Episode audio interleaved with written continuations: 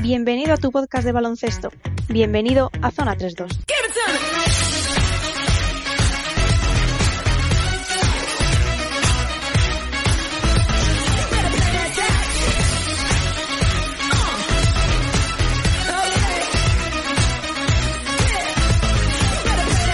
Bienvenidos a una nueva edición de Zona 3.2. Esta semana venimos a cumplir con la promesa que hicimos hace siete días de traer el análisis más pormenorizado que nuestros medios nos permiten de este draft, inminente draft NBA que tendrá lugar en solo seis días. El miércoles de la próxima semana estaremos todos atentos o lo más atentos posible debido a los horarios, pero estaremos pendientes de ver quién es el número uno, dónde va eh, la Melo Ball, dónde van los grandes prospect de esta temporada que, como estábamos hablando antes de empezar a grabar, es un draft que por ausencia de claro número uno quizás está dando mucho más que hablar y hay mucho movimiento. Así que prometemos que luego os analizaremos todo esto más en detalle. La temporada CB ya sabéis que está siendo una temporada irregular y la temporada de Euroliga sigue el mismo camino. Así que luego también prometemos hablar de esto y aquí está Pepe para hablarnos de todo ello. Voy a presentarle a él y a Javi y si os parece empezamos a, ello. Pepe Cubri, muy buenas, ¿cómo lo llevas? Buenas tardes, pues muy bien, con muchas ganas de, hablar de baloncesto, sí, de todo lo que, lo que has eh, comentado y sobre todo del draft también, que es una cosa apasionante, ¿no? las nuevas estrellas que siempre renovando el, el ecosistema de la NBA. Pues con muchas ganas. Además, el draft, yo no sé si estaréis de acuerdo conmigo, es una cosa que va ganando cada vez más interés aquí en España. Javi, tú que eres un, veterano en esto de seguir la NBA, tú también tienes esta sensación. Muy buenas, ¿cómo estás? Pues sí, la verdad es, eh, lógico que haya que este año haya mucha expectación por el draft, porque efectivamente estamos ante uno de los drafts donde la, lo que puede ser una falta de talento, no estamos mm, casi ningún equipo cree que pueda reconstruir su franquicia con este draft. Esto es muy muy importante. Eh, pero esa falta de talento quizás se vaya mm, a compensar con la incertidumbre, precisamente porque estamos ante un draft donde eh, muchos, hay muchísimos jugadores muy, muy jóvenes y sobre todo entre coronavirus y demás con muy poca experiencia ante equipos serios, ante, ante rivales serios, con lo cual eh, no sabemos muy bien cuál puede ser el, cuál puede ser la sorpresa, cuál puede ser el robo del draft, cuál puede ser el cisne negro eh, que, que, pueda aparentar y luego no salir o lo contrario. Así que en ese aspecto, pues eh, nervios en, en, la, entre los eh, whistleblowers, entre los, entre los eh, rumores de la NBA, hay muchísimos nervios. Hay muchísimas noticias contradictorias en los últimos días. Se ha movido mucho, la, el, los favoritos se han movido mucho en, los últimos, en las últimas semanas. Y además está la cuestión de, de qué pasará, pues, pues, pues enseguida con la agencia libre. Vamos a terminar el draft, pues con campazo y demás. Así que vamos a estar, va a estar, va a ser una semana que viene bastante interesante eh, y donde vamos a ver cómo esos rumores se cristalizan o no. Bueno, vamos a empezar mm, por pedir disculpas al oyente, porque desde que terminó la temporada NBA ya por el 11-12 de octubre, hace un mes justo, dijimos que nos íbamos a aburrir mucho, este, que íbamos a tener un largo vagar por el desierto y la verdad es que no nos estamos aburriendo ni un poco, estamos teniendo un, una postemporada cargada de rumores, cargada de noticias y las noticias son inminentes. A partir de ahora se empezará a mover el draft, se, por supuesto, se moverá el draft, se empezará a mover la agencia libre y al final parece que sí vamos a tener una postemporada movidita, así que ahora empezamos por disculparnos y también por asegurar y prometer que si hay movimientos y si hay noticias interesantes las contaremos aquí. Antes de centrarnos en la NBA, eh, chicos, vamos a mantener la rutina habitual si os parece. Pepe, mm, vamos a entrar en ACB, en una liga ACB que mantiene esa relativa estabilidad en cuanto a las clasificaciones, en cuanto al número de partidos que puede disputar cada equipo. Tenemos equipos con 10 partidos jugados, con 7, con 9, 8. Ahí está el, ahí está el margen. Tengo que ser sincero y decir que yo me esperaba algo bastante peor. Así que, bueno, podemos estar contentos. ¿Qué radiografía eh, trae esta semana la Liga CB? Pues como dices, no va mal, no va mal la cosa comparado con otros deportes y otras competiciones, incluso también de baloncesto. Eh, aunque sí que es cierto que esta semana se rompe un poquito la tendencia tan buena que teníamos de solo un partido aplazado por, por semana, ¿no? En la, en la, última jornada, que ha sido la, la jornada 10, hemos tenido dos aplazamientos, el GBC Andorra y el Obradoiro Juventud, por, positivos en, Andorra y en el Juventud de Badalona. Y además con unas situaciones un poco serias, porque bueno, son equipos también que juegan en Europa. En todos los últimos reportes de positivos los hemos visto eh, en Europa. En Andorra se, hablan de hasta 14 casos entre cuerpo técnico y jugadores y el Juventud creo que andaba por los 8 positivos. O sea que eh, hablamos de, cosas bastante serias. ¿eh? Entonces, bueno, por lo demás, mm, el resto de la jornada, pues hemos visto cosas interesantes, eh, como por ejemplo la victoria del Gran Canaria, tan necesitado como está de, una victoria en, la cancha del Murcia, a pesar del partidazo del todavía joven Manuel Cate, con sus 16 puntos y 11 rebotes, que se fue hasta 34 de valoración, uno de sus mejores partidos ACB, pero el Gran Canaria ha, ganado. Brotes verdes, no lo sé, lo que vimos después en, en, Europa, no, en Eurocup, no, no lo demuestra. Sigue coleando el caso Javi Beirán y bueno, veremos cómo acaba esto. Eh, por Fifisa, que es un entrenador de carácter también, y en estos casos así, o, acaba saliendo el entrenador, o el entrenador eh, todavía es más reforzado, traza la línea en la tierra y dice los que quieran conmigo que, pasen la línea y tal. Veremos. De momento, mm, yo sigo viendo al, al Gran Canaria en crisis, a pesar de esta victoria. Derby vasco entre Vasconia y Bilbao, con la victoria cómoda del Vasconia de 14 puntos. Otra vez, el hombre es Polonara. ¿Cómo está Polonara? 17 puntos, 8 rebotes, 3 eh, asistencias, 2 robos de balón, 27 de valoración. Eh, derby madrileño entre Real Madrid y Fuenlabrada, partido difícil para el Real Madrid. La primera parte fue mejor el Fuenlabrada, incluso el Madrid tuvo un mal día en el tiro, salió al rescate Jesse Carroll en el tercer cuarto ha llamado mucho la atención el partido de Jules, ese 1 de 11 en tiros de campo que le provoca un menos 12 de valoración, pero en general mal, mal día del Madrid en tiro, pero en la segunda parte entre Carroll y, la defensa voltearon el partido, rompieron esa racha magistral que llevaba el Fuenlabrada de Javi Juárez de tres victorias consecutivas muy, muy importantes, ganando equipos como Juventud o Burgos. Eh, no debutó el, el, Oveja, eh, el Oveja Hernández en, en, Zaragoza con victoria, perdieron 102-103 ante Manresa, un partido muy loco. Eh, el, final del partido, bueno, tuvo la última canasta un tiro lejano de un triple de, Dalian Ennis. Eh, parecía que el partido se lo iba a llevar el, Zaragoza incluso, pero porque quedaban la última canasta del, Zaragoza, son quedando 3,4 segundos eh, pero es un partido tan loco, tan, con tan poca defensa, que en esos tres segundos el, Manresa se saca una jugada muy clara para, uno de sus jugadores, para Hinrich, que, saca dos tiros libres porque era una canasta fácil. Ahora no recuerdo quién hace la, quién hace la, falta, pero tiene que hacer esa falta porque si no era canasta fácil. Y con esos dos tiros libres, eh, quedando unos dos segundos, eh, gana el partido el Manresa. Todavía tuvo un tiro el Zaragoza, como digo, y me llama la atención, me detengo aquí en, el, en cómo está el Manresa de, de, bien, porque está sexto en la tabla con un balance 6-4 este Manresa de Pedro Martínez, pero es que me llama la atención que sea siendo un equipo tan anotador, ¿no? Que en el baloncesto de Pedro Martínez no es tan habitual. Es un equipo que está anotando mucho y recibiendo muchos puntos también, ganando partidos por escaso margen. Es ahora mismo el cuarto e-, equipo máximo anotador con 85,20 por partido. Me parece que tiene mucho éxito lo del Manresa. A Pedro Martínez le hemos visto hacer auténticas maravillas con equipos modestos, pero no, no haciendo baloncesto ofensivo, precisamente, ¿eh? O sea, Pedro Martínez es de estos de fama de, entrenador metódico y tal.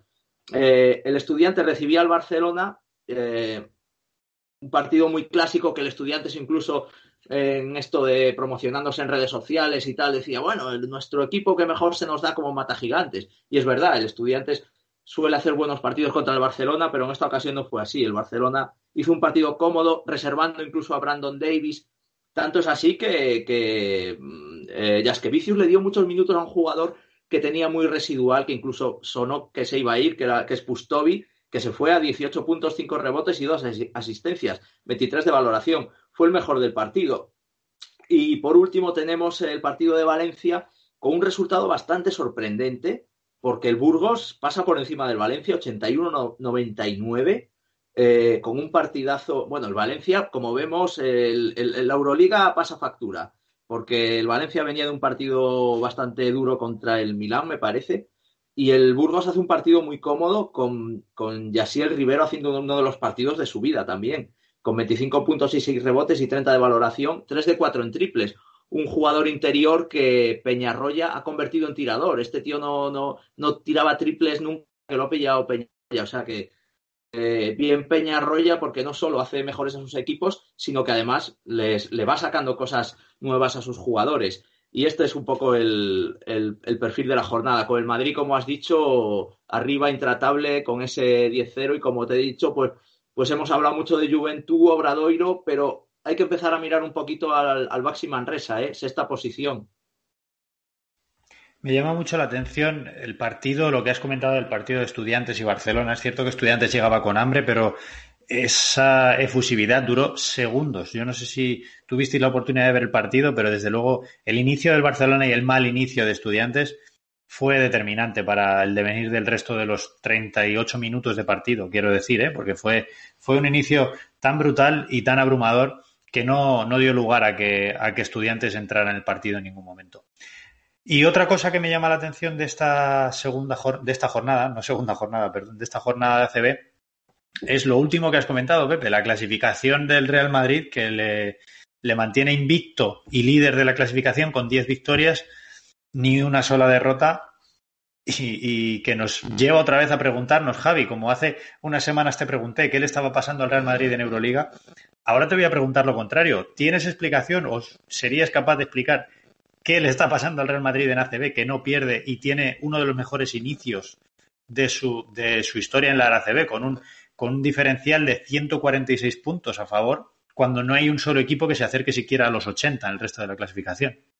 Pues la verdad es que es eh, el contraste entre ese inicio tan, tan dificultoso, ese inicio tan, tan arduo que ha tenido Madrid en Euroliga y, esta auténtica, este auténtico cohete que está suponiendo el, Real Madrid en ACB es complejo porque el equipo, el equipo es el mismo y sin embargo el rendimiento está siendo muy diferente. ¿Dónde podemos encontrar diferencias? Eh, probablemente en, la, en el hecho de que, eh, de que al fin y al cabo en un mal día en Euroliga lo, vas, lo, puedes, eh, lo puedes pagar fácilmente con una derrota porque estás hablando de equipos que todos ellos van a tener una plantilla con por lo menos eh, una segunda rotación homologable. Mientras que yo creo que el problema de ACB está en eso, ¿no? en, que, en que muchos equipos ACB tienen, pueden tener un buen quinteto, pueden tener un, par de cambios, pero cuando se enfrenta a un Real Madrid en un tercer cuarto, por ejemplo, pues ahí ya es muy difícil de, ahí es muy difícil de parar, ¿no? El, cuando el Madrid va por la segunda, por la tercera rotación, ahí es cuando, ahí es cuando en, en, ACB estamos viendo que los equipos colapsan, ¿no? El ejemplo de, de Fuenlabrada el otro día fue, fue muy claro. Un primer tiempo donde controló perfectamente al Madrid, donde defendió muy bien al Madrid, donde el Madrid encima pues hizo una de esas de esos días de tiro, pues como los que por desgracia ha tenido ya en Euroliga un par, de estos que no, que no entra nada con los jugadores ofuscados, que, no, que les ves que en ataque no, que ves que en ataque no, no, están, no están fluidos.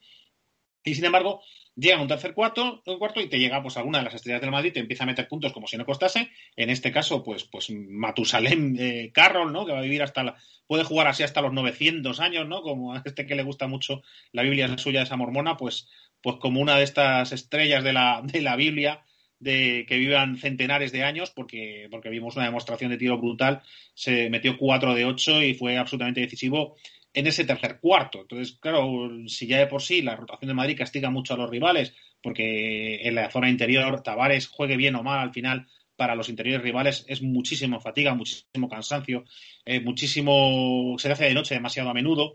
Le sumas, eh, pues llega un momento que al final tercer, tercero, cuarto, cuarto pueden acabar desfondándose y si no han cogido renta suficiente, pues el Madrid le va a acabar remontando como ha ocurrido varias veces o, o pasó el otro día al Fuenlabrada. Noticias buenas del Madrid en, en ACB, pues tenemos que, pues que se confirma eh, que Avalde, eh, ha sido un fichajazo. la forma que la seguridad que, está, que ha entrado Avalde en un equipo como el Real Madrid me parece digna de, digna de encomio. Cómo está liderando, cómo está, cómo está tirando los tiros calientes cuando, cuando le toca y los está metiendo, 3 de 4 el otro día en, en triples, asumiendo responsabilidad, votando, penetrando, eh, tirando de lejos, abriendo campo. O sea, Avalde espectacular. Pero claro, contrasta con, cosas extrañas, ¿no? Un deck que está entrando, que está entrando muy, muy, muy poquito a poco. Ese deck que es todo coraje y que le ves ahora, pues con, le ves ahora, pues como, le ves más pequeño, es que se le ve más pequeño, tiene un lenguaje, está como cansado, está como descentrado. Hablaba, gente, comentábamos estas semanas que hablaba gente sobre su posible marcha también a la, a la NBA, y es que era verosímil, ¿no? Por, por cómo se le está viendo en este, en este retorno se le ve, se le ve raro, no se le ve, no se le ve como es, ¿no? Entonces, en ese aspecto, pues eh, la intensidad, la, fuerza que aportaba Deck eh, se echa de menos. Se echa, más noticias para Madrid también es, es que la gira homenaje de Reyes, pues no está funcionando. La verdad es que Reyes es cuando, cuando está jugando lo está haciendo con, con muy poquita fuerza, con muy poquita energía, con cero acierto y está restando mucho. Eh, Garuba no está dando el paso adelante que quizás, eh, que quizás nos esperábamos. O sea, no es que lo esté haciendo mal, pero quizás le veíamos ya para, le veíamos ya para, liderar y este año le estamos viendo demasiado las, demasiado las costuras. ¿no? Lleva una racha de tiro horrible, no le está entrando casi ningún tiro de tres. La parte buena es que lo está tirando. La parte buena es que los está tirando y, si Garuba quiere crecer como jugador y quiere ir a la NBA, le van a pedir que tenga, que tenga tiro de tres un jugador eh, solo físico hoy en día tiene que ser auténtico portento para que, para que te reclamen en, alturas superiores como pueda ser la NBA. Así que si quiere irse para allá tendrá que mejorar ese tiro. Los está tirando, pero de momento los está fallando. Así que el Madrid se está sosteniendo pues en un magnífico avalde. Eh, Tavares, eh, Capaso, que está jugando espectacular todo lo que le queda. Está, tú le ves jugar y no piensas, no piensas que, se vaya a ir. Claro, en las derrotas sí, las derrotas, cuando hemos tenido las derrotas en Liga le veías y dices, ya está, este está pensando en irse, pero no, no, le estás viendo que se la está jugando, que está dando todo, que está jugando muchos minutos. Otro día se fue hasta los 26 minutos, o sea, lo está, lo está dando todo. Y, o, ese carro que te desatasca los partidos con, con, mucha, con mucha frescura. A ver, a ver qué, qué pasa cuando si se va eh, Campazzo, pero de eso hablaremos en, en, próximas semanas, cuando ya sepamos qué ocurre. Pero desde luego, al final, la rotación del Madrid es que es muy completa. La, plantilla del Madrid eh, es muy fuerte para ACB. En Euroliga sí se están dando las costuras en estos puntos débiles que estamos viendo, pero de momento le está valiendo para, para ACB, lo cual sigue siendo eh, el récord impoluto que tiene, sigue siendo exagerado, sigue siendo muy meritorio. Desde luego este Real Madrid ya empieza a recordar a ese Real Madrid de 2014 que empezó aquella temporada tan, tan bestial, el Real Madrid de los récords, que luego, hay que decirlo, la temporada acabó en, podemos decir, no quiero decir fracaso, porque no fue una temporada de fracaso, creo que la consecución de la Copa del Rey, si no me equivoco, pero perdiendo la liga y perdiendo la Euroliga. Entonces, eh, bueno, es cierto que el Real Madrid, ya lo comentamos aquí, es es un equipo diésel, es un equipo acostumbrado a competir en en temporadas largas, pero no nos tenía acostumbrados a, estas, a estos buenos inicios y a estos eh, marcadores tan aplastantes en Liga, en Liga CB. Y del Real Madrid de Liga CB nos vamos al otro Real Madrid que nos hemos encontrado durante esta temporada, Mr. Hyde, ¿no? Nos vamos a la Euroliga.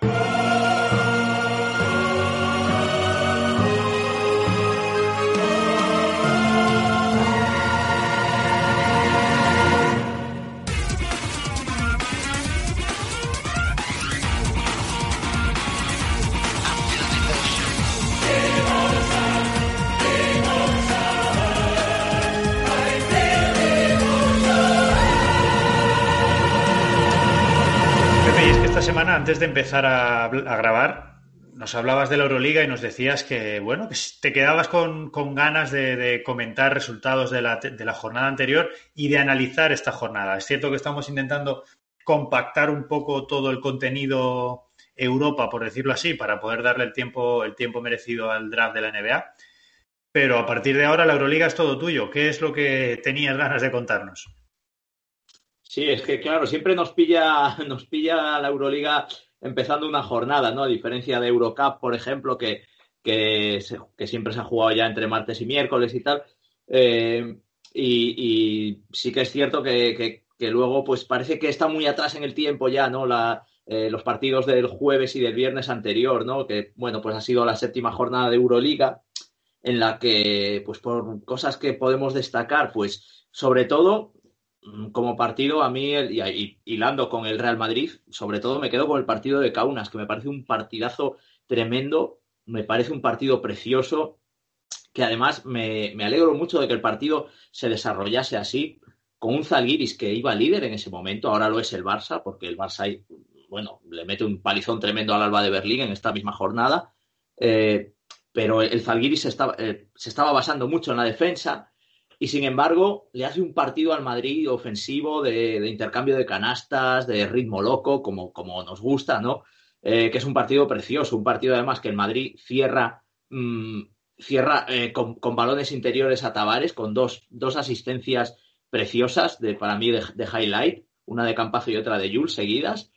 Y me pareció un partidazo muy bonito, muy bonito, de esos de no pestañear no vi el, el, el FS Estambul Maccabi, que nos pilló precisamente el jueves pasado en medio del programa, pero tiene pinta de haber sido un partidazo también. Ganó finalmente el FS 91-89. Ojo al Maccabi lo mal que va, eh, con un balance muy negativo.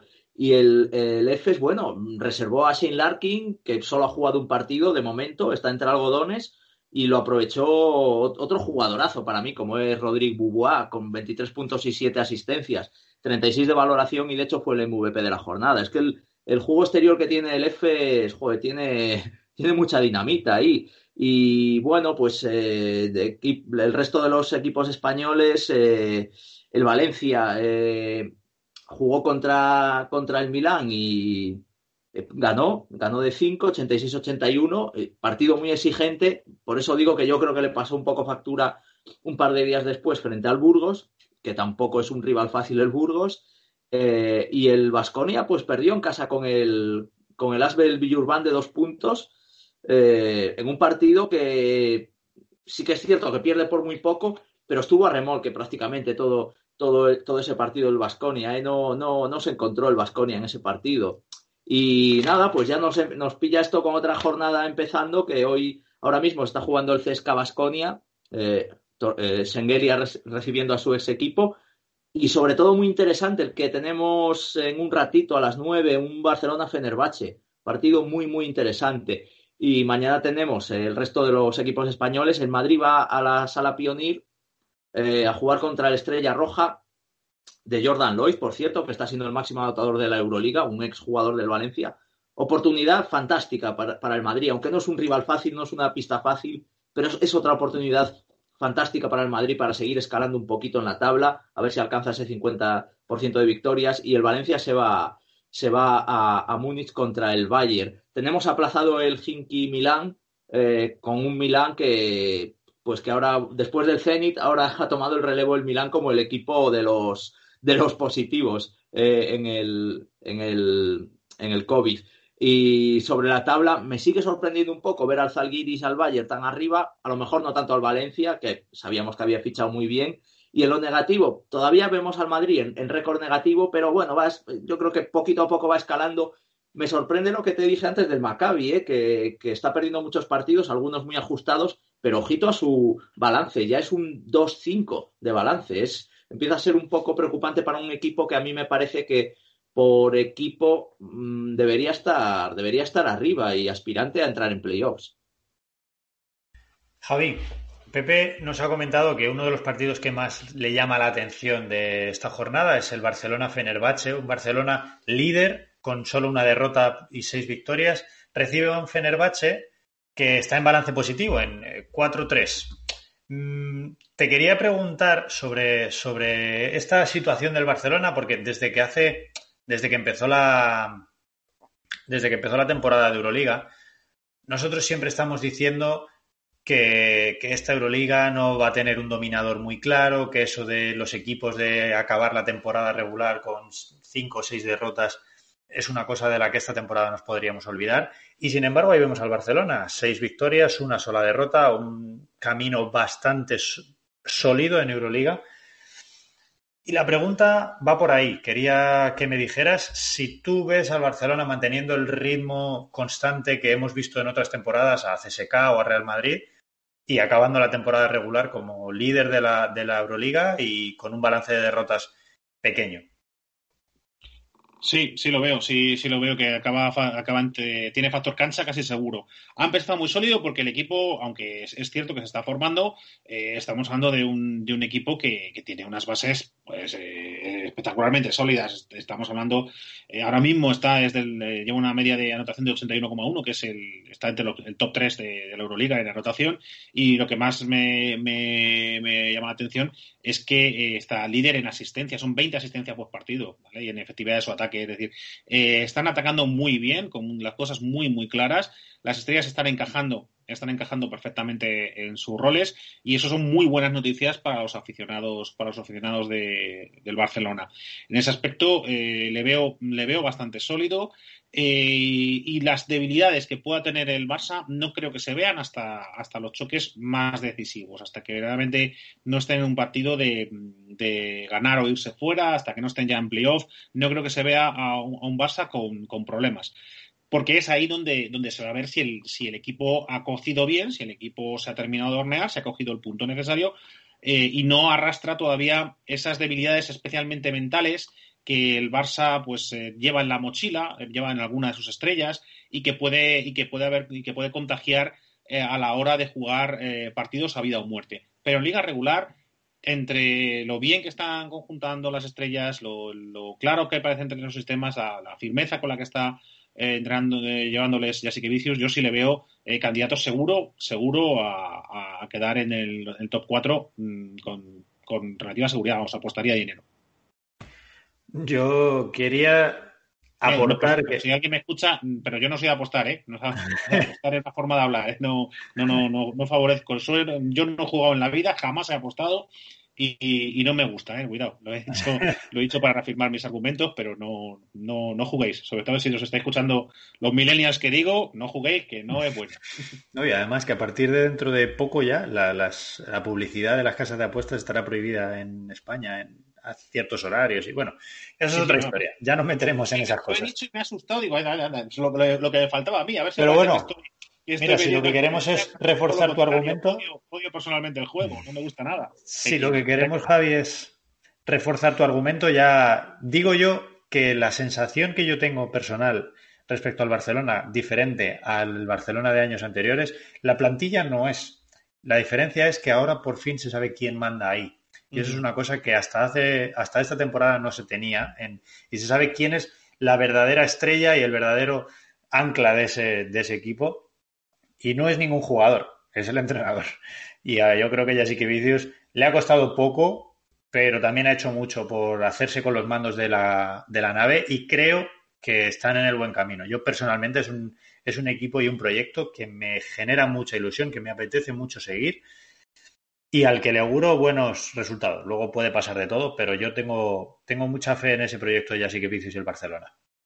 Pero bueno, dejamos aquí eh, la Euroliga, Pepe, y vamos al resto de competiciones europeas que siempre te gusta traer el, resumen y lo que han hecho los nuestros por, Eurocup y, la FIBA Champions. Y nos vamos a ir al draft de la NBA después. Adelante, Pepe, con las otras competiciones europeas.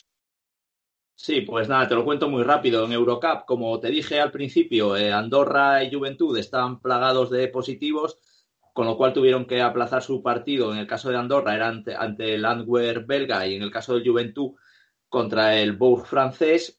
Eh, o sea que hemos tenido al Unicaja que recibía al débil Mornar de Montenegro, le ha muy fácil, 98-72, con un partidazo de Brizuela, 16 puntos, 5 rebotes y 6 asistencias. Y seguro que han ganado el rebote, Pepe, Es, es lo que te iba a decir, el partido más plácido de Unicaja en, en todo y bajo el tablero, 33 a 18 la primera vez que le veo esta diferencia de Unicaja. Partido muy plácido. Y, el otro equipo español que ha jugado en esta jornada de Eurocup, pues es el Gran Canaria, que como decía antes, de brotes verdes nada, porque ha perdido de 16 puntos en su visita al, al Nanterre contra el Nanterre 92, que no, no ha metido 92, les ha metido 90, 90-74 ha sido el resultado. El Nanterre 92 de, de Víctor Bengaguanya, que hablábamos el otro día, este joven jugador que jugó ocho minutitos, bueno, está ahí haciéndose. Y en Basketball Champions League, pues hemos tenido a dos equipos esta, esta semana. El Bilbao, que tiene muy mala pinta en esta competición, parece que va a caer a las primeras de cambio, ha vuelto a perder en casa ante el Bamber alemán. Y el Zaragoza, que ha ganado eh, por fin la primera victoria del Oveja, 78-75 al Nizhny Novgorod. Eh, con un triple de Dylan Ennis, que lo que te comentaba antes, que, no, pudo, no pudo meterla ante el Manresa, pero en esta ocasión él metió el triple decisivo del partido, que ponía 78-75, que fue la última canasta del partido, y además es que fue el mejor del partido con, con 22 puntos. Necesitaban esa victoria en Zaragoza, seguro. Pues nada más, chicos, vamos a cerrar el bloque Europa, le vamos a dejar el tiempo que se merece al tema central del capítulo de hoy, nos vamos a la NBA.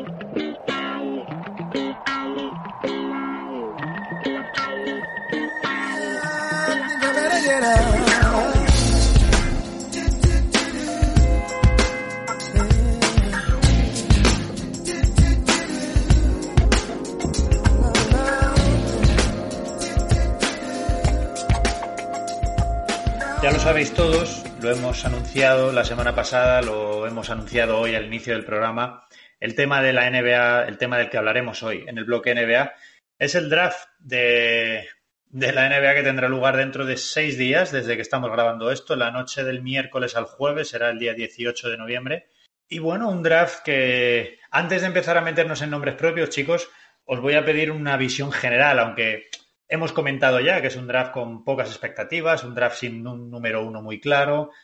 Yo personalmente creo que es un draft que va a dar mucho que hablar porque va a generar mucho movimiento en la agencia libre. Fíjate que esto va en contra de lo que veníamos diciendo hace un mes cuando terminó la temporada. Yo creo que este draft va a generar mucho movimiento en la agencia libre porque eh, me quedo con una frase tuya, Javi, perdón por el robo, y es que no es un draft en el que ninguna franquicia tenga fe en la que pueda construir en torno a un, a un jugador de esta clase. Así que bueno, yo creo que se van a elegir jugadores que me cubran algún agujero, que me puedan eh, tapar alguna costura, pero que si tengo que ponerlos en el mercado y conseguir alguna ronda futura de un draft con mejores perspectivas o algún jugador con más experiencia y que me y que me sanee también el equipo por otro sitio, los equipos no van a tener eh, mucho reparo en hipotecarse en ese sentido. Pero bueno, visión general, Javi, del draft 2020.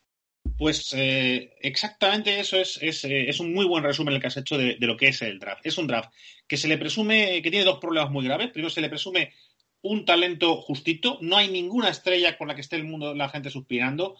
Eh, ahora hablaremos de, para demostrarlo de algunos temas. Y en segundo lugar, es un jugador en el que los jugadores van muy crudos, muy crudos por la moda que tienen ahora de nada más llegar a la universidad, declararse, declararse transferibles la NCA funciona como funciona, encima este año hemos tenido coronavirus, con lo cual eh, ha habido muchos jugadores que en realidad le hemos visto poquísimo en la NCA. Y también ha habido otros jugadores que de hecho se han ido fuera y tenemos varios jugadores que vienen o son internacionales o han ido a, ligas exóticas, ¿no? Como la australiana, para foguearse. Entonces no se les ha visto mucho a las estrellas, no se las ha comparado con el marco de referencia habitual que tienen los scouts americanos, con lo cual hay muchísima indecisión. Los cazadores de talento no, no lo tienen nada claro, no tienen un objetivo muy, muy claro.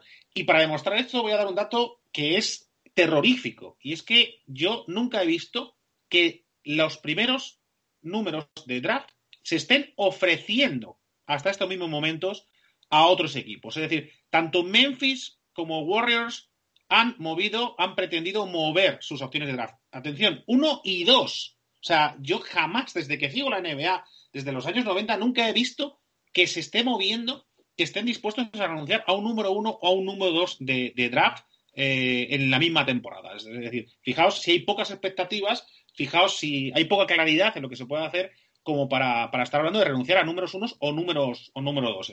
Es, eh, algo que, yo no había visto y que indica muy bien este problema que decimos de que van escasitos de talento, escasitos de referencia. Pepe, antes de pedirte una visión general de este draft, Vamos a mencionar ligeramente por los equipos el orden en el que se elige, ¿no? Eh, Minnesota será elegirá primero, Golden State Warriors elige segundo, Charlotte Hornets tercero, Chicago Bulls cuarto y Cleveland Cavaliers quinto. Luego Atlanta, Detroit, Nueva York, Washington, Phoenix, San Antonio, Sacramento, New Orleans, eh, Boston a través de, Memphis, Orlando, Portland, eh, Minnesota, Dallas. Bueno, he llegado hasta el 18, lo voy a dejar así, ¿vale?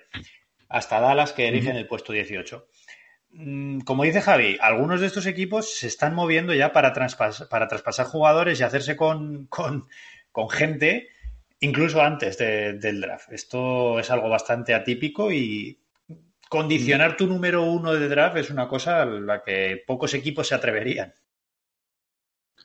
Sí, eh, a ver, yo en el caso de Minnesota no, no lo veo tan claro sino si, si van a mover o se van a quedar con el pick, pero claro, dice Javi que no recuerda un draft en el que haya tanta, tanto deseo de los, de las, de los, el 1 y el 2 de, de, eso, de, ofrecer su, su pick por, por, un jugador, ¿no? Por un, por un trade interesante. Es que yo tampoco recuerdo nunca que un equipo como Golden State, en, o sea, un, reciente campeón, uno de los mejores equipos de los últimos tiempos y un equipo que, que la próxima temporada se supone que va a estar arriba y tiene como objetivo el anillo otra vez, que, que salga del número 2. Esto sí que es bastante anómalo y eso sí que, sí que hace que, que cobre mucha, mucha posibilidad el, el hecho de que, de que, Golden State sí que, sí que traspase su pick. De hecho, es que lo han, lo han dicho abiertamente. Ha sido alguien de, la, de los despachos, no sé si Bob Myers, que, que lo que, que, quieren, quieren ganar ya y que, y que, claro, que, un novato no les va a funcionar en playoffs, ¿no? O sea, de hecho ha hablado de playoffs ya concretamente. Por eso, por eso sí que lo de, lo de Golden State es bastante curioso. Y luego, por lo demás, es cierto que, que son jugadores que no parece, quizás Anthony Edwards, bueno, ahora cuando, cuando hablemos un poco más, no parece que ninguno te pueda dar un rendimiento, un rendimiento inmediato, digamos, ¿no? Y cambiarte la cara del, del equipo. Entonces, claro, para un equipo que quiera aspirar a ganar es bastante difícil. Es un draft, además, eh, yo además confieso que no soy un gran seguidor del baloncesto universitario, de la NCAA. Es una, una espina que tengo ahí en tono del mea culpa, porque sé que es un baloncesto que, aunque no, es, no me atrae demasiado como, como nivel de juego, como estilo de juego, sí que tiene una mística muy bonita y tal. Y, sobre todo ya este año que nos hemos quedado sin la March Madness y que es cuando empieza lo interesante con las eliminatorias directas, que esto ya sí lo sigo un poco, y cuando, pues eso, que nos hemos quedado sin eso, Obama no ha podido hacer su bracket famoso y tal, pues, pues es que no nos hemos enterado de nada. Y además es un draft que tiene muy pocos jugadores internacionales. Eh, comparado con, con, otros años, bueno, está, se habla mucho de Abdilla, a Killian Hay le, le, hemos visto jugar en Alemania, pero no tenemos esas referencias de, de otros años con, con, jugadores que sí hemos visto jugar mucho en Europa. Con lo cual yo me sumo también un poco al, a ese a esa sensación de draft sorpresa, ¿no? Lo cual también lo hace muy interesante, ¿no? A mí que sea un draft tan, tan, tan poco, pues eso, tan, tan imprevisible, ¿no? Eh, me, me, gusta mucho porque, claro, me, me, dan muchas ganas de ver a estos jugadores luego ya cuando empiece la, cuando empiece la competición. Bien, pues vamos a empezar a meternos en harina, vamos a empezar a hablar de nombres propios. Y como Pepe ha hablado de Anthony Edwards, mm, vamos a empezar con él. Yo tenía en mente empezar con la Melo Ball, ¿no? que es quizá el más eh, mediático de toda, de toda esta clase, pero vamos a empezar con este Anthony Edwards que, como decía Pepe, es quizá el único que tiene mimbres a priori para liderar un equipo, para ser un, un jugador de cierta referencia, jugador eh, procedente de Georgia. Voy a dar el dato porque me resulta curioso. Procede de la misma universidad de la que, de la que procedía Dominic Wilkins. Un jugador que es escolta, eh, tiene 19 años, como dice Javi, ha hecho un año de, carrera universitaria solo. Y bueno, como sus, uh, sus grandes virtudes o sus uh, alabanzas ahora mismo eh, se encuentra el tamaño y el físico que tiene, ¿no? Es un jugador que juega de escolta, pero que tiene un físico prodigioso, mide 1,96 eh, y, pesa 102 kilos, es un tipo que físicamente, salvando las distancias, tiene la, pinta de, de, de, Zion Williams, ¿no? Zion Williamson, que le veíamos, es la referencia más cercana que tenemos, ¿no? De jugador físico, de jugador fuerte, de jugador que intimida por ese brazo. Y Javi, yo no sé qué conoces de Anthony Edwards, pero claro, liderando a la Universidad de Georgia, una universidad en la que tenía muy poquito apoyo, pues viene de hacer 19 puntos, 5 rebotes, 2 asistencias, un robo, eh, casi un tapón. En fin, es un jugador que, ha liderado a la Universidad de Georgia en su, en su temporada, en la temporada que ha disputado con ellos, pero yo creo que todavía tiene mucho que demostrar y mucho que mejorar. Estamos hablando del. El, parece ser que es el que se está perfilando como posible número uno, o por lo menos como el jugador más, más deseado, porque es el que más ha demostrado hechuras de estrella. Es decir, ha, ha, sido un anotador compulsivo, está, ha, tenido una media de anotación de 19,1 puntos, eh, es decir, mete muchísimos puntos. Es de estos que coge la racha y te machaca, penetra, dribla, mata, eh, tira, hace de todo, saca muchísimas faltas es un jugador al que le puedas dar la bola y esperar cosas. Entonces, en ese aspecto, es, de los pocos que hay esta promoción que dices, bueno, sí puede, sí le ves triunfando eh, en, la, en la NBA, porque por lo menos ya cuando ha tenido que meter puntos, los ha metido. ¿Qué problemas tiene? Pues el, el que tiene casi todo este draft. O sea, hay muy poquitos jugadores que probablemente porque son todos muy jóvenes o por lo que sea, eh, tira, tira regulero, tira regulero, tiene un porcentaje de triples del 30% en la NCAA, ¿vale? Recordemos que, está a 6 metros el, la línea de triple allí. Tiene un 30%, pero aún así el tío se tira 8 triples por partido, ¿eh?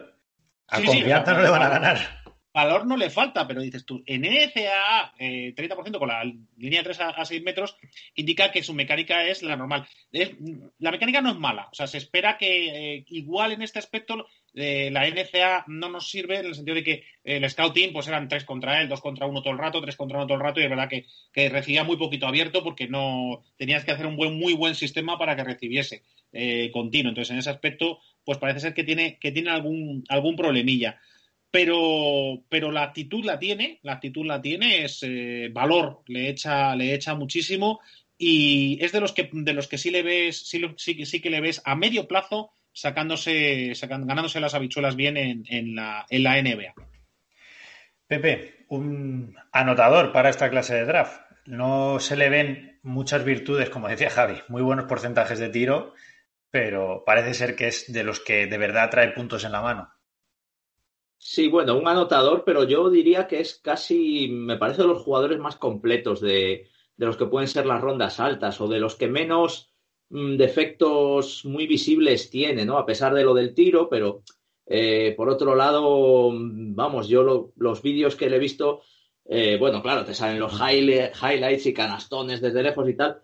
Lo que sí es cierto es que arma muy rápido el brazo y, y es un jugador que mm, tiene, muy, tiene muy buena fama en defensa, que esto gusta mucho a los equipos, ¿no? Aunque luego te viene el puñado de turno a decirte que la NBA no se defiende, mentira. O sea, los, entrenadores y los general managers saben bien que eh, y castigan mucho al jugador que no defiende, y de hecho eso es algo que, le ha costado mucho a los jugadores europeos eh, a veces triunfar más en la NBA por, por ese déficit defensivo, o por lo menos para la defensa, para, para el tipo de defensa de, de la NBA, ¿no?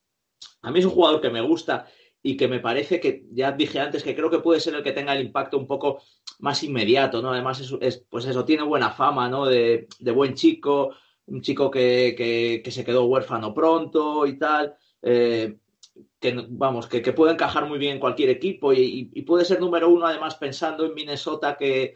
Mm, que, tiene, que si va a seguir un poco con mm, alrededor de, Russell y, Towns, de base y pivot, pues ¿qué les falta? Pues un, un, escoltalero de este tipo que puede subir el balón también y, físicamente, pues sí, es que a pesar de ser un 1.96, eh, tiene mucha envergadura y, cubre mucho, puede, tapa, tapa, mucho en defensa. O sea que me parece un jugador muy interesante, ya te digo, que incluso te diría el más completo y el que puede tener impacto más inmediato ahora mismo en la NBA. Le hizo 33 puntos a Michigan State, es decir, que de los pocos partidos serios que se ha podido ver este año en la NCAA y se, se cascó 33 puntazos que, que, indican, que indican que es un killer. Yo creo, y nos vamos a meter en la segunda parte del programa, porque luego queríamos hablar de, qué jugador le va mejor a cada equipo, pero voy a coger al vuelo la que ha dejado caer Pepe, y yo creo que en Minnesota eh, Anthony Edwards podría llegar a sufrir, y voy a decir por qué.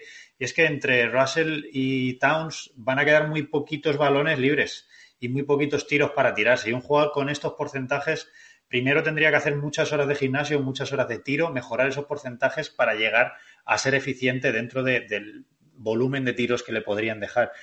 Entonces, en ese caso, yo quizá un tercer puesto en Charlotte o en Chicago me parece que podría, podría tener un poquito más de un poquito más de bola o por lo menos un poquito más de impacto. Pero bueno, eso ahora mismo es jugar a divinos. Ya, si os parece, lo dejamos para luego. Eh, ¿Dónde encajaría mejor cada equipo? Vamos con el segundo nombre prohibido que traemos y ya os lo decía antes. Quería traer el principio porque quizá es el más reconocible para, para el oyente y es Lamelo Ball, el hermano de Alonso Ball y, por qué no decirlo, el hijo de la Ball también. Es tan protagonista el padre como los hijos. Y este Lamelo Ball es un jugador que, debido al peso que tiene el padre en las decisiones de todos sus hijos, que su padre no es muy partidario de que los jugadores estén obligados a pasar por la universidad y toda esta eh, mercadotecnia que se está formando en torno a los Ball, pues ha sido profesional ya con solo 19 años, es del 2001, igual que Anthony Edwards, y ha sido profesional en la Liga Australiana jugando de base y promediando unos nada despreciables 17 puntos, 7 rebotes y casi 7 asistencias por partido. Sus porcentajes no son mucho mejores que los de, que los de Anthony Edwards. Y es un jugador, voy a dejar que lo defináis vosotros, pero es tan versátil como alocado. Es el jugador que, puedes odiar o puedes amar. Es el, un base al que no estamos muy acostumbrados, ¿no? Ese base que es capaz de, cruzar la pista de lado a lado con un pase o en, el mismo, en la misma jugada perder un balón de, su propia mano. Javi, la Melo Ball, el pequeño de los Ball, llega a la NBA o previsiblemente llegará a la NBA en, en unos días. Tenía previsión de ser un número uno bastante claro, pero según tienes entendido, ¿no? Eh, parece que se está cayendo un poquito en los después de las entrevistas. Sí, ha tenido, se comenta que ha tenido ya varias entrevistas con los, con los equipos del top 5 de, de, los, pick, eh, los primeros picks y que no han sido y que no han sido nada positivas eh, en ese aspecto. Pues efectivamente has hablado tú que es el hermano de Alonso y es el hijo de Laval, ¿no? Y Laval pues es un personaje que, algún día tendremos que hacer un especial porque es, es eh, lo comentábamos eh, antes del, programa, es probablemente la figura de la NBA más influyente que no es ni jugador, ni entrenador, ni directivo. Y, el hombre este es como, como si es una mezcla muy, muy rara, ¿no? Entre, entre el padre de Neymar, eh, Bertomeu y, y, alguno de sus hijos, ¿no? hace de todo, quiere, se mete en todo. Eh, es uno de los, fue uno de los protagonistas de las, de las crisis de, hace dos años de, los Lakers. Eh, y la verdad es que les hace muy un flaco favor a, sus hijos en ese aspecto. Porque la Melo es un, es un jugadorazo. O sea, la Melo es fantasía jugando. La Melo tiene un talento eh, y una visión de juego eh, totalmente eh, alienígena, especialmente en un cuerpo de dos metros, ¿no? En un cuerpo desde con esa altura, ser capaz de llevar la bola como la lleva él, de moverla como la mueve él, de ver los huecos que ve él pues la verdad es que es muy, muy, muy, muy bonito de ver. Esa parte sabe lo que es el baloncesto y en ese aspecto la verdad es que Mm, es de los que vale eh, la pena la, entrada. Pero también es cierto que mm, lo del padre puede influir en el sentido de que es un jugador que con la presión puede entrar torcido, puede entrar atravesado en un equipo y probablemente a eso nos referíamos con las entrevistas. ¿no? Eh, cuidadito porque es eh, el padre les ha metido una autoconfianza demasiado importante que hace que, bueno, pues efectivamente se atrevan a hacer jugadas imposibles pero que también pues, es, un jugador, que pide mucha bola para luego distribuirla, pero pide bola, yo llevo el ataque, yo dirijo el ataque, yo marco la jugada, y yo, yo, yo, yo, yo, yo, y eso pues, pues eh, depende cómo entre, puede ser bueno, puede ser malo, puede entrar en una dinámica negativa que le cueste, pues como en nuestra opinión, pues le, ha pasado quizás a Alonso, ¿no? Que esa, esa boca chanclez eh, de su padre, pues ha sido un factor eh, negativo. Eh, y es que además es el tipo de jugador que, le pasa, que le empiezas a pitar. Es un jugador que hace maravillas y, te, y Joe dropping, ¿no? Desde que se te cae, se te cae la mandíbula, ¿no? del jugador que te ha marcado, pero es que a la siguiente no mira, hace el pase y, roban una bola, contraataque, dos puntos, falta y te remontan y te empiezan a remontar el partido del rival. Es un jugador en ese aspecto muy, muy desquiciante que puede ser que si entra mal, pues eso va a suponer que se dupliquen, tripliquen eh, las críticas, las críticas sobre él. Entonces, en ese aspecto, y uno que, cuidadito, que estamos en la NBA 2021, uno que, pasa un poco desapercibido y es que eh, es un poquito cobardón.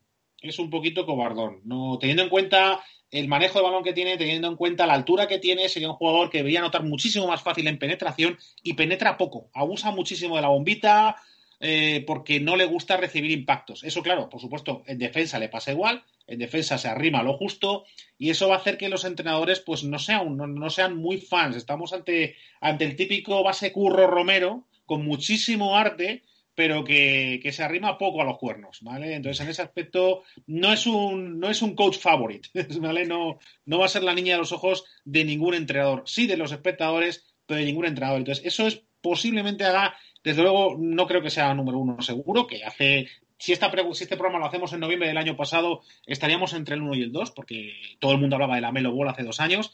Y uno o dos no creo que sea. ¿no? Veremos si es tres, veremos si es cuatro, veremos si es cinco, pero ha bajado, ha bajado y, y, es una lástima, es un jugador muy bonito de ver. Pepe, un base de dos metros, este Lamelo Ball, que quizá por perfil, si tú ves base dos metros, uno de los primeros jugadores que se nos viene a la cabeza es Luka Doncic, ¿no? Con el perfil que llegó a la NBA, pero es que este Lamelo Ball juega todavía más a menudo que Doncic por encima del aro. Es un jugador bastante más saltarín y bastante más eh, atlético que Doncic. Permítanme que diga, bastante menos talentoso, pero, pero bueno, para los highlights es un jugador que todavía sabemos que nos puede dar mucho. ¿Qué tienes tú que decir de la Melo Ball? Pues bueno, eh, para empezar, que es un ball, con todo lo que eso conlleva hoy día, ¿no? con toda esa controversia, ¿no? Por, todo lo que vivimos ya en su momento con, con Lonzo Ball, que, es, es, un buen jugador realmente, Lonzo Ball, no es mal jugador, pero claro, no, eh, cuando te lo venden de una manera tan desorbitada, pues acaba apareciendo la palabra hype, ¿no? Eh, y, bueno, con la Melo, pues yo creo que pasa lo mismo. Hay esas dudas, ¿no? De, todo ese entorno, de su padre, y tal.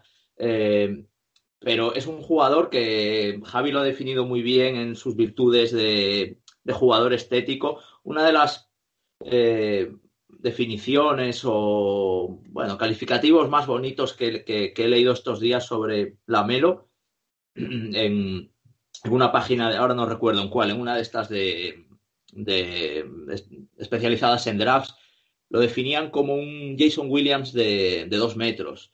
Eh, me parece muy bonito, ¿no? Y a mí, a mí, Jason Williams es un jugador que me gustaba mucho. Finalmente acabó ganando un anillo en Miami siendo un poco residual, Muchos pensaban que iba a marcar época, fue número 7 por Sacramento. Para mí, Jason Williams marcó época realmente, porque un jugador que, eh, independientemente de los números o tal, un jugador que hace que sea muy imitado, como fue Jason Williams en su momento, creo que siempre, que siempre marca época, ¿no? Eh, y Lamelo, en ese sentido, yo también apuesto por él como uno de esos jugadores que entre por los ojos. Pero claro, para lo que, que hablábamos antes, ¿no? Para un equipo que busque mejorar su juego, a lo mejor no, no es la mejor apuesta. Luego, aparte, tiene ese problema del tiro también como su hermano, de, esa mecánica de tiro extraña. Y, y lo cierto es que su, última, su último entrenamiento privado lo ha hecho con Minnesota. Eh, o sea que, bueno, Minnesota parece que, no lo descarta, teniendo a, teniendo a un base como D'Angelo Russell. Entonces, bueno, eso me ha llamado un poco la atención. Bueno, días antes estuvieron con Anthony Edwards también.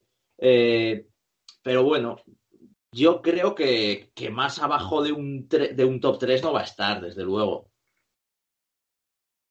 Veremos, veremos a ver dónde cae el bono de Lamelo y cuánto le perjudica, porque yo creo que estamos de acuerdo los tres en que lo que más le puede perjudicar a Lamelo ahora mismo es su personalidad, su entorno y todo lo que tiene que ver con él. Si hablamos de lo puramente deportivo y de lo que tiene que ver con el baloncesto, es claramente un top 3 y no nos vamos, yo no sé vosotros, yo no me atrevo a dar un claro favorito, ni siquiera me atrevería a decir quién es el, quién va a ser el número uno. Pero bueno, vamos a traer un tercer nombre para ver si tuviéramos la suerte de acertar y que los tres que vamos a decir sean los tres primeros y ya nos coronamos. La semana que viene podemos hacer el programa directamente con el We Are the Champions de cabecera. Pero vamos a hablar de este James Wiseman mm, simplemente porque es el claro candidato a ser el primer pivot de toda esta clase, ¿no? Es un pivot de también 19 años, un jugador muy alto, me parece que son 2.16, Javi, si me, si me equivoco, corrígeme, 2.16, y un jugador de, eh, los que hay ahora, ¿no? Un pivot alto de los que hay ahora, móvil, con gran capacidad de rebote y capaz de ser importante para su equipo en los dos lados de la pista. Eso es importante porque es un jugador capaz de generarse tiros, ha estado anotando 19,7 puntos en su temporada en, la Universidad de Memphis ha, cogido más de 10 rebotes también y promedió tres tapones. Un jugador que, bueno, mm, tiene una historia detrás. Estos promedios que he dicho solo los, cumplió en tres partidos. Y es que, bueno, el bueno de Penny Hardaway le supuso un problema a este pobre, a este James Wiseman. Lo, cuento rápidamente, Javi, y te doy paso si te parece. Penny Hardaway fue entrenador de, de Wiseman, de Wiseman en, en el instituto. Cuando Wiseman pasó a la universidad, Penny Hardaway ya era entrenador de la Universidad de Memphis. Y hubo denuncias, sospechas y un claro juicio sobre Wiseman porque se decía que Hardaway había condicionado la llegada de Wiseman a, a Memphis. Hablaba de un alquiler de un piso, se hablaba de regalos, se hablaba de todo ese tipo de cosas que están prohibidas en la NBA y que el bueno de Lavar Ball, del que antes hablábamos, pues es contra lo que está luchando. Él quiere que los jugadores universitarios también tengan derechos de deportista profesional. El caso es que este Weisman, entre lesiones y los 12 partidos de sanción que le pusieron por esta denuncia eh, de cohecho, vamos a decir, solo pudo disputar tres partidos la temporada pasada con Memphis. Los promedios son los que comentaba y ahora mismo la referencia que tenemos de este Wiseman, Javi, es que va a ser un prospect muy alto. Sin embargo, lo único que podemos ver de él, o lo más que podemos ver de él, es de instituto. No hemos visto mucho de él en la NCAA. Estamos hablando del que debía haber sido número uno, número dos, eh, porque, a ver, un 5, 216, 228 de envergadura, eh, con una movilidad eh, pasmosa, pues sería, estaríamos hablando del típico jugador para construir franquicia. O sea, tú miras lo que parece Weisman y sería eh, la típica opción de un equipo que quiere reconstruirse para, a partir de un 5 dominante como ha sido siempre. Pero bueno, entre que ahora ya el 5 dominante pues, pues eh, lo queremos dejar en el baúl de la historia y que la temporada ha sido muy rara y, y que Weisman pues, se ha quedado sin jugar, pues tenemos ahora muchas dudas. Todos los equipos tienen muchísimas, muchísimas, muchísimas dudas. Eh, ¿Por qué? Pues porque Wiseman tiene pinta de estar muy, muy crudo. ¿Vale? Eh, tú le ves y efectivamente tiene todas las cualidades. Es altísimo, una envergadura brutal, salta, corre, una agilidad eh, pasmosa para su tamaño, pero luego le ves en el baloncesto, le ves lo poco que se le ha podido ver en baloncesto medio serio, es decir, los tres partidos que ha tenido en NCAA, pues le has visto pues que no, no lee bien las jugadas, que en defensa mm, demasiado impulsivo, salta, se come todos los amagos, hace muchas faltas precisamente por eso, eh, entonces tira, tira mal, no tiene fundamentos.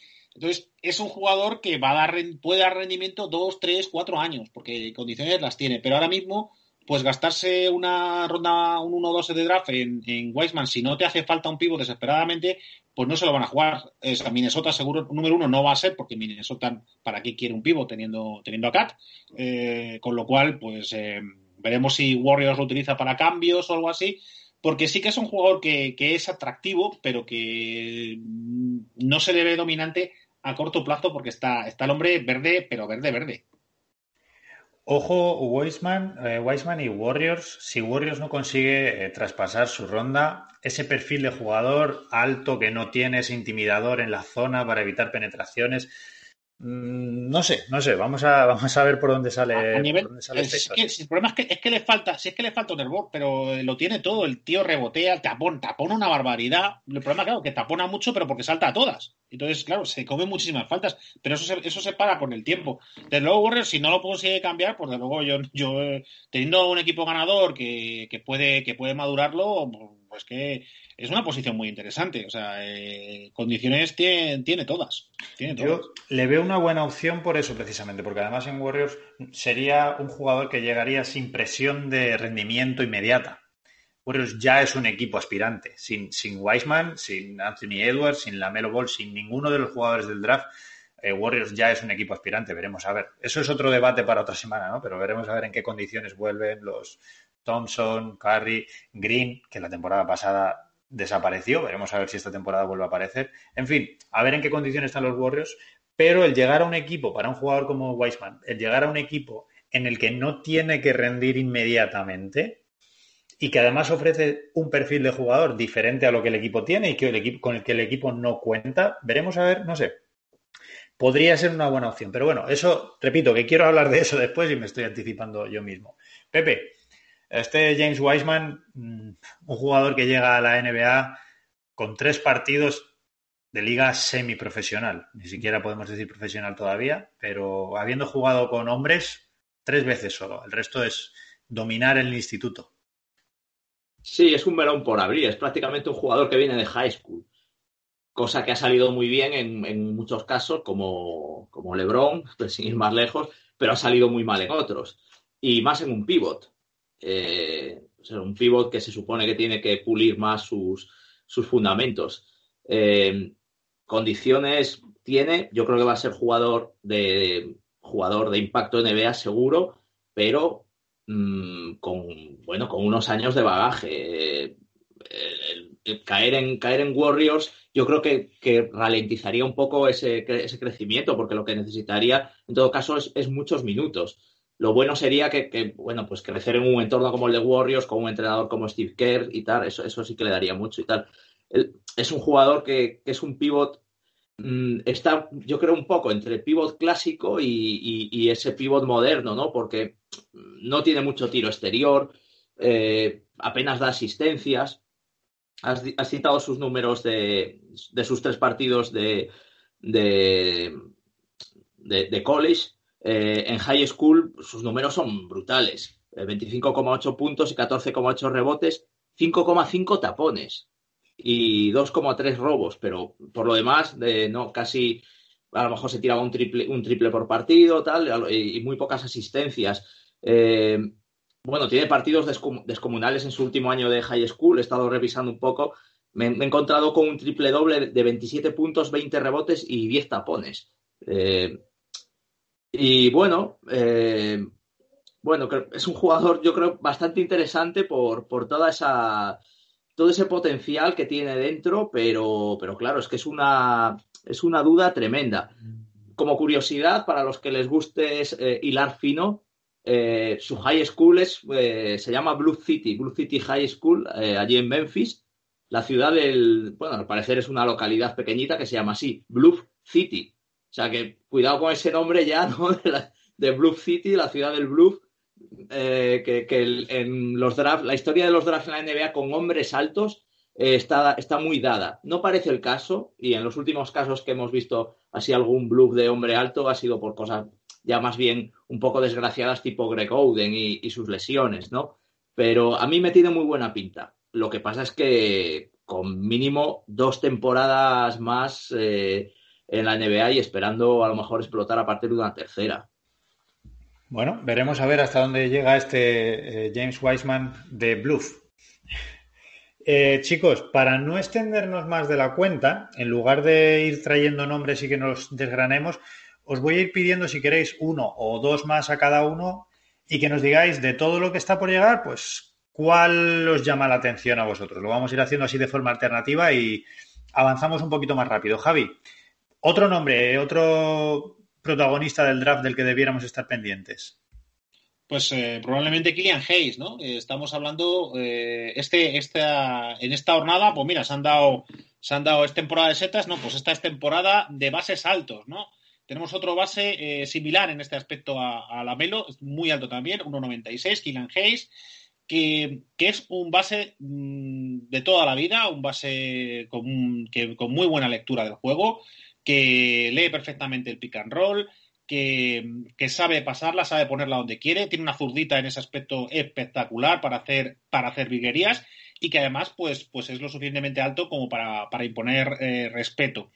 problema, pues eh, estamos otra vez ante una constante en este draft, ¿no? El tirillo, el tiro no es demasiado bueno, ¿no? Estábamos hablando de, de, la última temporada, estamos hablando en torno a, no llega al 30% en, en tiro triple y, hace dos años estuvo en un 18% de, de, tiros triples. O sea que en ese aspecto no vemos el, no vemos el, aro de lejos y esto en la NBA actual, pues em, la verdad es que tira para atrás a, muchos jugadores. Lo que ganamos en altura lo perdemos con tiro, pues mm, tampoco es algo que, a los entrenadores le haga, le haga muy feliz. Y luego que es un 1-1, o sea que también te va a pedir la bola, que también te va a querer eh, llevarla y que para crecer va a necesitar, va a necesitar llevarla, llevarla muchísimo. Le añades que pues que esto lo tiene, pues todo la NBA le ponen la etiqueta, ya lo hemos comentado, a todos los europeos, que su defensa tampoco es muy allá y a pesar de ser alto, pues, pues no tiene la suficiente cintura, la suficiente velocidad como para, o la intensidad por lo menos, para anular a sus rivales. Y tenemos un jugador que tiene buena pinta, mm, que puede estar arriba, pero, pero que veremos si, si apuestan con él con estos problemas. Eso sí, de lectura de juego de, los, de lo mejorcito que vamos a encontrar. Pepe, sobre este Killian Hales, eh, tú tienes que decir algo porque tú nos hablaste durante todo el confinamiento y, el y la finalización de la liga alemana del Ratio Farm Ulm que entrenaba ya Este Killian Hales era jugador de, Ratio Farm Ulm. Otro, otro, otro zurdo ilustre, ya sí fue, fue entrenador suyo en Alemania y sí, me acuerdo que cuando estábamos caninos y hambrientos de baloncesto, y abrió el, la Bundesliga, que fue la primera liga europea en, regresar. Bueno, al final fue de las, pocas que regresó junto a la CB. Eh, yo me quedé con ganas, dije, ostras, qué bien que está el Ratio Bar Yul, pero, pero Kylian Hayes se había, se había regresado a Estados Unidos, pues a, prepararse un poco para el draft, donde apunta efectivamente muy alto, sí, sí, un, jugador muy interesante, zurdo puro, eh, de hecho, se le reprocha mucho que sea demasiado zurdo también, ¿no? Sobre todo para un manejador de, balón, base. Bueno, alguna vez en, Europa le hemos visto de escolta, pero sobre todo base. Eh, pero, pero sí, un jugador muy interesante también y que, apunta a estar muy arriba. Además, viene con esa buena etiqueta que hoy día te da el, baloncesto europeo. ¿eh? Pepe, eh, no me cierres el micro y danos tú otro nombre. Pues algún otro nombre por ahí, bueno, evidentemente Killian Hayes también lo tenía por ahí. Te voy a dar, mira, el de, el de Otis Topping, un ala pivot de 2.06 de 22 años. Este es de los que más, eh, más curtido lleva, ¿eh? porque con 22 años casi es un veterano. Me parece que, ha hecho tres años en, universidad. No, no ha cumplido el, ciclo, digamos que oficiosamente se puede considerar el mejor cuatro del baloncesto universitario actualmente, porque recibió el último premio Cal Malone. Eh, Sabéis que hay unos premios en la, en la NCA mm, al mejor jugador en cada puesto, que, que llevan los nombres de Bob Cousy, Jerry West, Julius Erving, eh, Cal Malone y Karim Abdul-Jabbar, cada uno por, por una posición. Todos ellos se presentan al draft menos el pivo, Luca Garza que es un pivot blanco, que, este es de los pocos que va a cumplir los cuatro años de ciclo universitario. Este en verano dijo que se volvía, en verano ya dijo que no se presentaba al, draft. Eh, y bueno, es un 2-0-6 que, que para, los equipos que necesiten un ala pivot, y yo creo que hay varios en la, en la pomada de, por lo menos de los 10 primeros, yo creo que este va a estar, te diría, eh, no más, no más abajo del séptimo, pero casi te lo meto en un top 5, ¿eh? Javi, este Obi Topping viene de una universidad pequeña y, como dice Pepe, es quizá el que más callo tiene a nivel semiprofesional. Y estoy diciendo todo el rato semiprofesional porque así es como se cataloga la, liga universitaria en Estados Unidos, pero es una liga a todos los efectos eh, de deporte profesional. Pero bueno, su Bagaje es cierto. Yo creo que es un jugador un poco pequeño para, el 4, para el puesto en el que juega, un poco pequeño y quizá algo uh, enclenque o me da a mí la sensación. Pero bueno, lo mismo decían de Gasol cuando llegó allí, ¿no? Y mira la carrera que hizo. A mí me gusta que, es, que, juega, puede, puede, jugar en abierto, o sea, tiene un 39% en triple que, que hoy en día se le pide a los jugadores interiores. Entonces, en ese aspecto puede ser una buena, puede ser una buena, una buena opción. Eh, tiene, tiene, tiene movilidad, o sea, puede ir dentro fuera, dentro fuera, así que va a estar, va a estar ahí. No va a ser de los, de los más altos, pero yo sí que le veo, yo sí que le veo bien, porque primero que no, que no, en esta jornada no estamos viendo precisamente buenos tiradores y menos interiores. Entonces, este, este jugador que puede, que puede moverse bien, que puede ir adentro, que puede ir afuera, eh, que se le ve que se le ve bastante, tenía muy buenas eh, perspectivas de, eh, ya la universidad. Mm, creo que sí que va, creo que va a ir bastante bien. Javi, no me cierres el micrófono y ahora vamos a pasar ya al último tramo del análisis de, de este draft. Y si os parece, vamos a ir tirando nombres encima de la mesa. Os pido uno o dos a cada uno, simplemente para que os quedéis a gusto y no se os quede ninguna carta en la mano. Vamos a ir soltándolos, ¿de acuerdo? Y vamos a intentar hacerlo rápidamente para que el, podcast no se nos vaya de tiempo, porque la última parte de lo que tenía pensado hoy sí que no lo quiero perdonar. Quiero que nos pongamos en la piel de esos general managers, al menos de los tres primeros equipos, y hagamos nuestro, nuestra decisión. Javi, ¿Algún nombre que se te haya quedado colgado?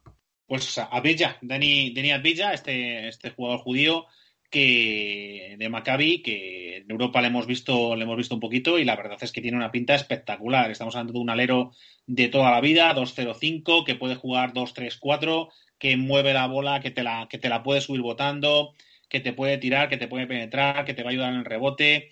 Eh, un jugador muy, muy completo, muy elegante, con muchísima clase, muchísima clase, con una técnica espectacular, muchísimos recursos, muy plástico, muy plástico de, ver y, que te puede jugar perfectamente 2, 3, 4. O sea que en ese aspecto, muy requete bien. Eh, problemillas, pues, eh, pues tiene un problema muy raro, muy raro y muy tonto. Teniendo en cuenta que es un jugador con, con tantísimos fundamentos, es que tira los tiros libres de pena. Es que tiene en torno al 50% de tiro libre, ¿no? Algo le pasa en la cabeza que le hace que le hace fallar ahí. Entonces eso pues puede asustar un poco no porque un jugador que te le esperas que va a jugar un poquito dentro que va a jugar que va a conseguir forzar tiros pues esos tiros ese porcentaje tan tan tremendo en tiro libre pues es, es un poquito así.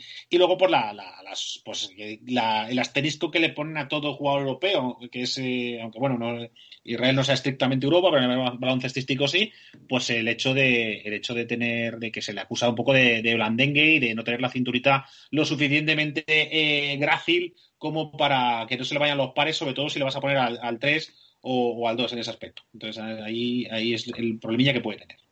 Pepe, ¿algún as que tengas guardado en la manga? Bueno, Abdilla has dicho 2, 3, 4 y, hasta 1, ¿eh? O sea, que este tío te, puede jugar de base perfectamente. Yo recuerdo aquella final contra España en el, en el sub-20 de 2019, el partidazo que hace, prácticamente juega de base es una especie de point forward de esto que tipo Edu Turkoglu y tal. Sí, pues para el jugador eh, realmente tenía que salir, era, era, un, era un pecado que no, que no saliera. Bueno, yo voy a dar uno que, no, que a lo mejor no, no acaba muy arriba, a lo mejor no es top 5, que era un poco lo que tenía pensado, en, a lo mejor hablar de top 5, pero este me gusta mucho y yo creo que puede ser top 7, y si es top 7 me vale para que, para que lo pille Detroit, que es Patrick Williams, que es un alero un alero alto que a ver si, si, lo pilla Detroit y acertamos de una vez, porque puede recordar un poco a aleros que tenían muy buena pinta, tipo Stanley Johnson hace años, que, era un jugador que, a mí me parece que lo tenía todo para triunfar y tal, porque tiene además esa, eh, esa polivalencia, sobre todo en defensa, ¿no? de un alero alto con, con brazos larguísimos, capaz de cubrir muchas posiciones en defensa, pero también con, con, buena anotación y un físico espectacular. De, si hablamos físicamente, pues creo que es de los de los jugadores más espectaculares que pueden entrar en este draft y desde luego top 10 tiene que ser seguro. Bueno, pues yo voy a traer mi último nombre y es un base de 1.96, un base alto. Se llama Tyrese Halliburton. Ha jugado en Iowa State dos temporadas. Es de los pocos que podemos decir que tiene dos años de experiencia. Es un base cerebral con, buena visión de juego, pero sobre todo es muy buen penetrador. Me recuerda en, las trazas y un poco en el estilo de juego al Sean Livingston que llegó a la NBA al principio, antes de la lesión. Y algo que le va muy bien es que es un jugador que puede iniciar el partido y hacerlo muy bien, pero también saliendo desde el banquillo puede ser bastante importante. Yo creo que eso va a ser un activo importante para él. Lo hablábamos antes de empezar a grabar. Esto es verdad que su prospect estaba entre el 6 y el 9. Las últimas eh, páginas que he visitado le daban incluso el 4. Yo lo veo algo alto porque además cuando tú ves a este chico jugar, la mecánica de tiro que tiene es horrible. Sin tener unos porcentajes de tiro muy despreciables, porque bueno, tiene un 50% en tiro de campo y un nada despreciable 43% en triples. Eh, esa mecánica que tienes es, duele a los ojos. Y esto estoy seguro que en la NBA y para este draft en el que se van a mirar y se van a decidir qué jugadores van en cada puesto por pequeños detalles y por pequeñas tonterías, me parece que esa mecánica de tiro va a ir, va a ir en su contra. Incluso el manejo de balón, me parece que es algo mejorable también, teniendo en cuenta que es un base. Así que, no sé, se me ocurre para, para equipos del 7 al 10, para unos Knicks, para unos Wizards, para una... En Phoenix Suns creo que lo tendría complicado, pero bueno. Si tiene oportunidades, creo que es un chico con, con potencial y con puntos en la mano. Así que yo quería también traerle y que habláramos de él. Y ahora, como último sprint de, este capítulo de hoy, de este análisis del draft que teníamos, vamos a hacer lo que os comentaba antes. Javi, eh, ponte en el lugar del general manager de Minnesota, de Golden State y de Charlotte, de todos los jugadores de los que hemos hablado. Brevemente, no hace falta que nos lo argumentes mucho. ¿Con quién crees que, no con quién crees que se quedarían, vamos a hacerlo personal, ¿con quién te quedarías tú en cada uno de esos casos?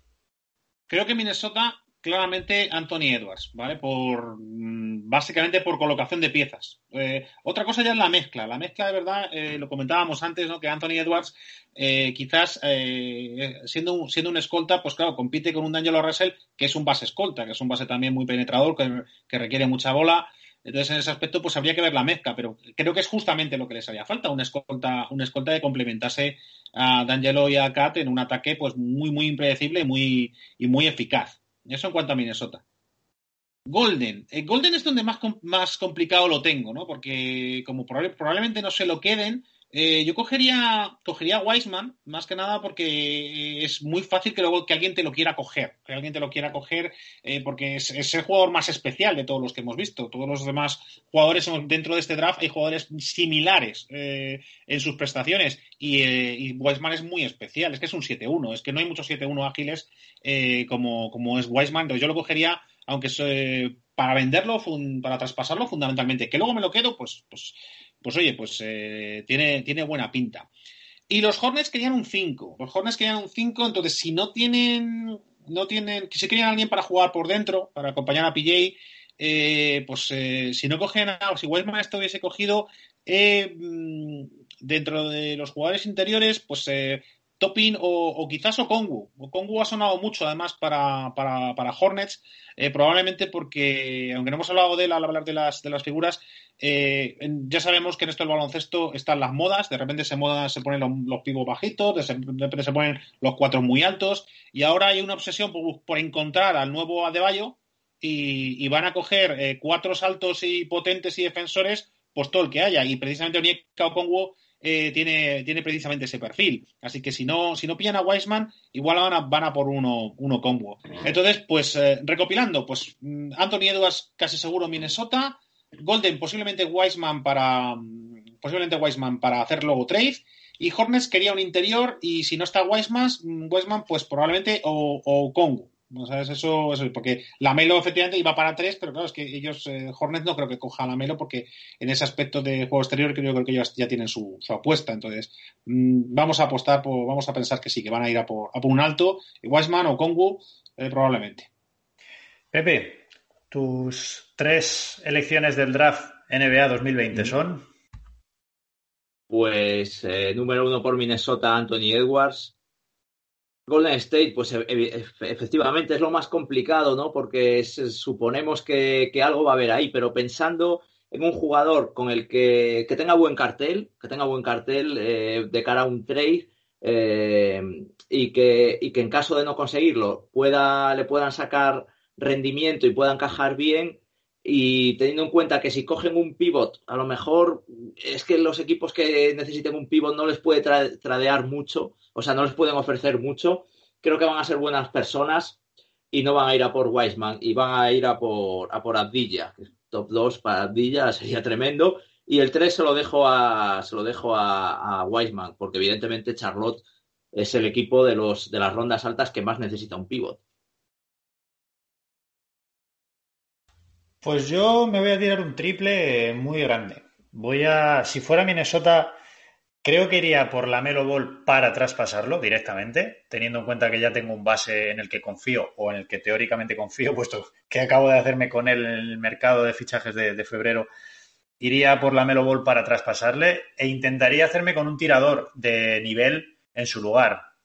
No sabría decirte ahora mismo pues, un jugador del perfil de JJ Reddick, eh, Bertans o no sabré, Buddy Hill, quizá, no sé, algún tirador, algún tirador bueno para ya tener un poco los tres puntos de, anotación cubiertos, ¿no? El poste bajo, la línea exterior y, la penetración con, con D'Angelo.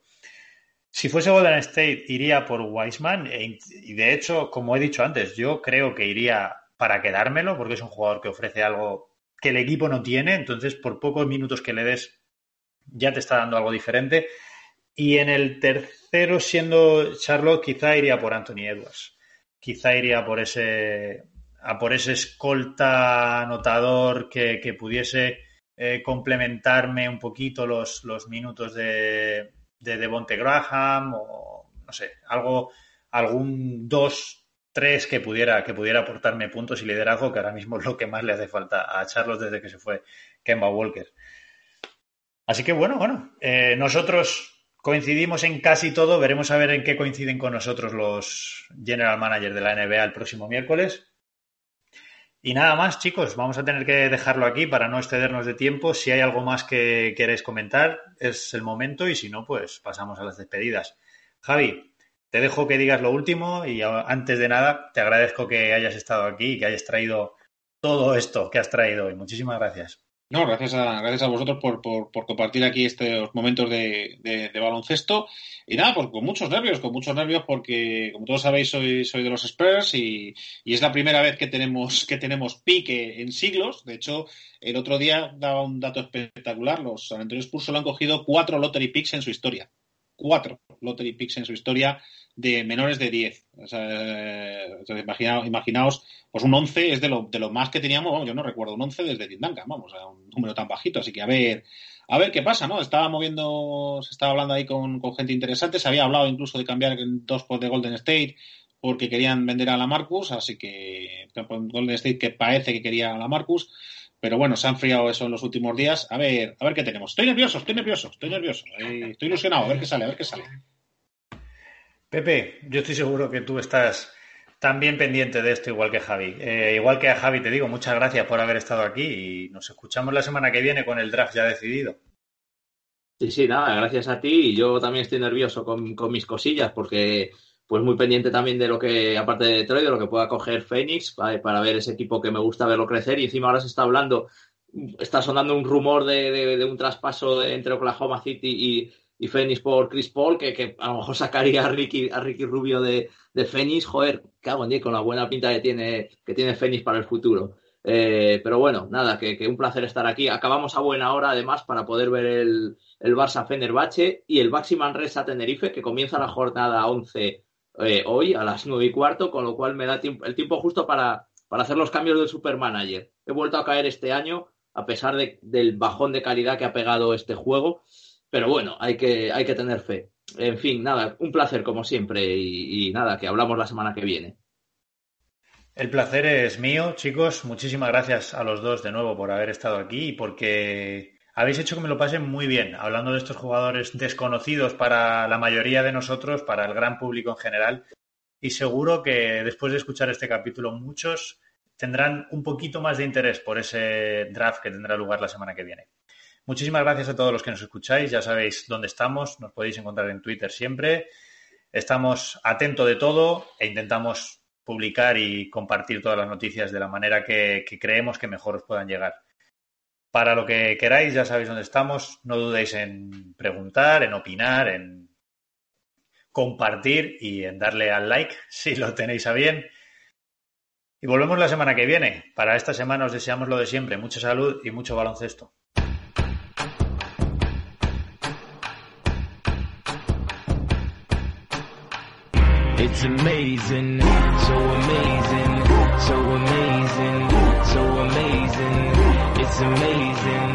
so amazing.